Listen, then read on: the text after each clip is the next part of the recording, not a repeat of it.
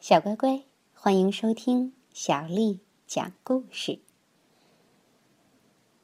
今天，小丽阿姨讲给你听的故事名字叫《吃书的狐狸》，作者是德国的弗朗齐斯卡·比尔曼。狐狸先生非常喜欢书，他的喜欢实在是与众不同。他呀，总是先把书从头读到尾，然后在书上啊撒一点盐和胡椒粉，再一页一页的吃到肚子里去。就这样，狐狸先生不仅从书中得到了学问，还安慰了自己饥饿的肚子。可是，狐狸先生的胃口啊大的惊人，怎么吃？都吃不饱。狐狸先生一天最少吃三顿，而买书总是要花很多钱。他那点可怜的积蓄很快被花光了。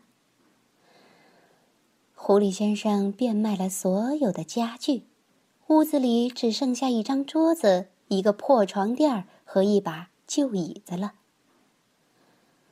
家具换来的钱很快又用来买新的书粮，而且吃下去的书越多，狐狸先生的胃口啊就变得越大。狐狸先生总是饿得肚子咕咕叫，所以读书的时候啊，免不了要分心，每一行字儿都要读上两遍，可真是辛苦啊。但是狐狸先生是谁呀？他可是一只狡猾的狐狸，他早就盯上了一座房子，那里的书啊多得数也数不清，比他小时候最爱去的巷子里的好望角书店要多十倍、一百倍，甚至是一千倍呢。狐狸先生还没有走到房子跟前，就有一股诱人的浓浓书香飘进了他的鼻子里。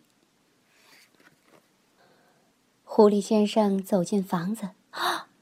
我的天哪！像运动场一样宽敞的房间里，一眼望去全都是书，每个书架都是满满当当的。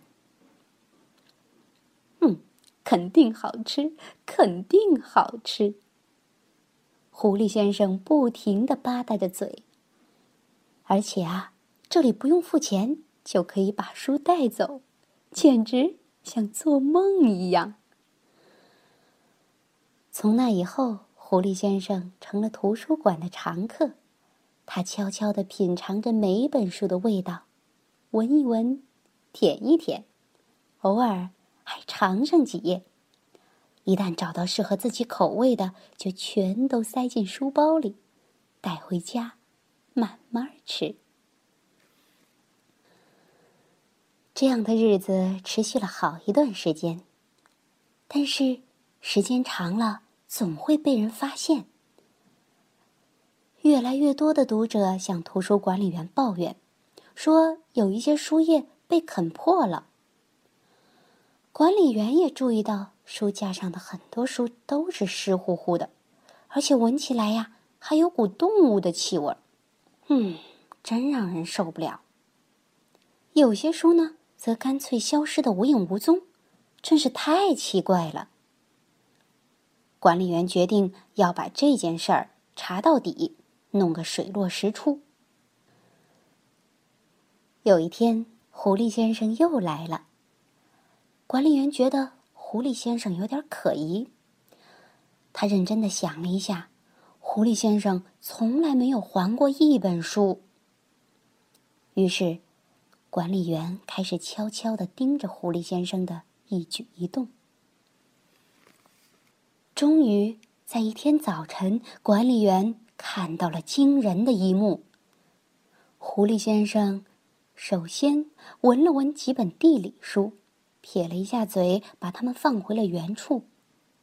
接着，慢慢向俄语名著走去，在那儿抽出一本装帧精美的书。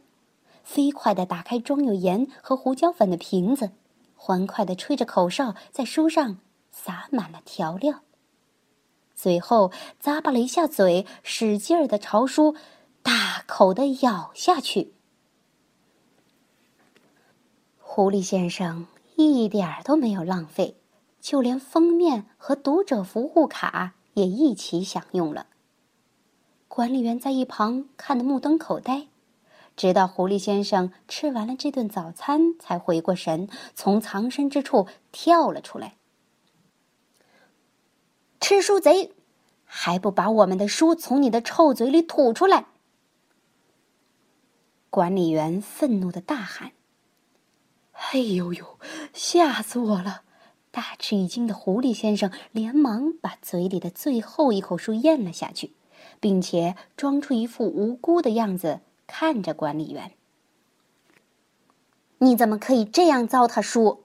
从今天开始，请你不要踏入图书馆半步。管理员严厉的说。狐狸先生拖着沉重的脚步回到了家，他非常伤心，因为好日子就这样结束了。断了书粮之后。狐狸先生变得非常可怜，他只好将就着吃一些广告页、传单和免费的报纸。实在饿得受不了时，甚至去房后的垃圾桶里翻废纸。这样一来，狐狸先生丝绸般的皮毛渐渐失去了光泽，更加严重的是，他的消化也出现了大问题。小乖乖。狐狸先生没有书吃之后该怎么办呢？他又会想出什么办法去吃更多的书呢？明天我们接着讲。接下来又到了小丽阿姨给你读诗的时间了。今天的诗名为《赠刘景文》，作者苏轼。荷尽已无擎雨盖。菊残犹有傲霜枝，一年好景君须记，最是橙黄橘绿时。荷尽已无擎雨盖，菊残犹有傲霜枝，一年好景君须记，最是橙黄橘绿时。荷尽已无擎雨盖，菊残犹有傲霜枝。一年好景君须记，最是橙黄橘绿时。晚安。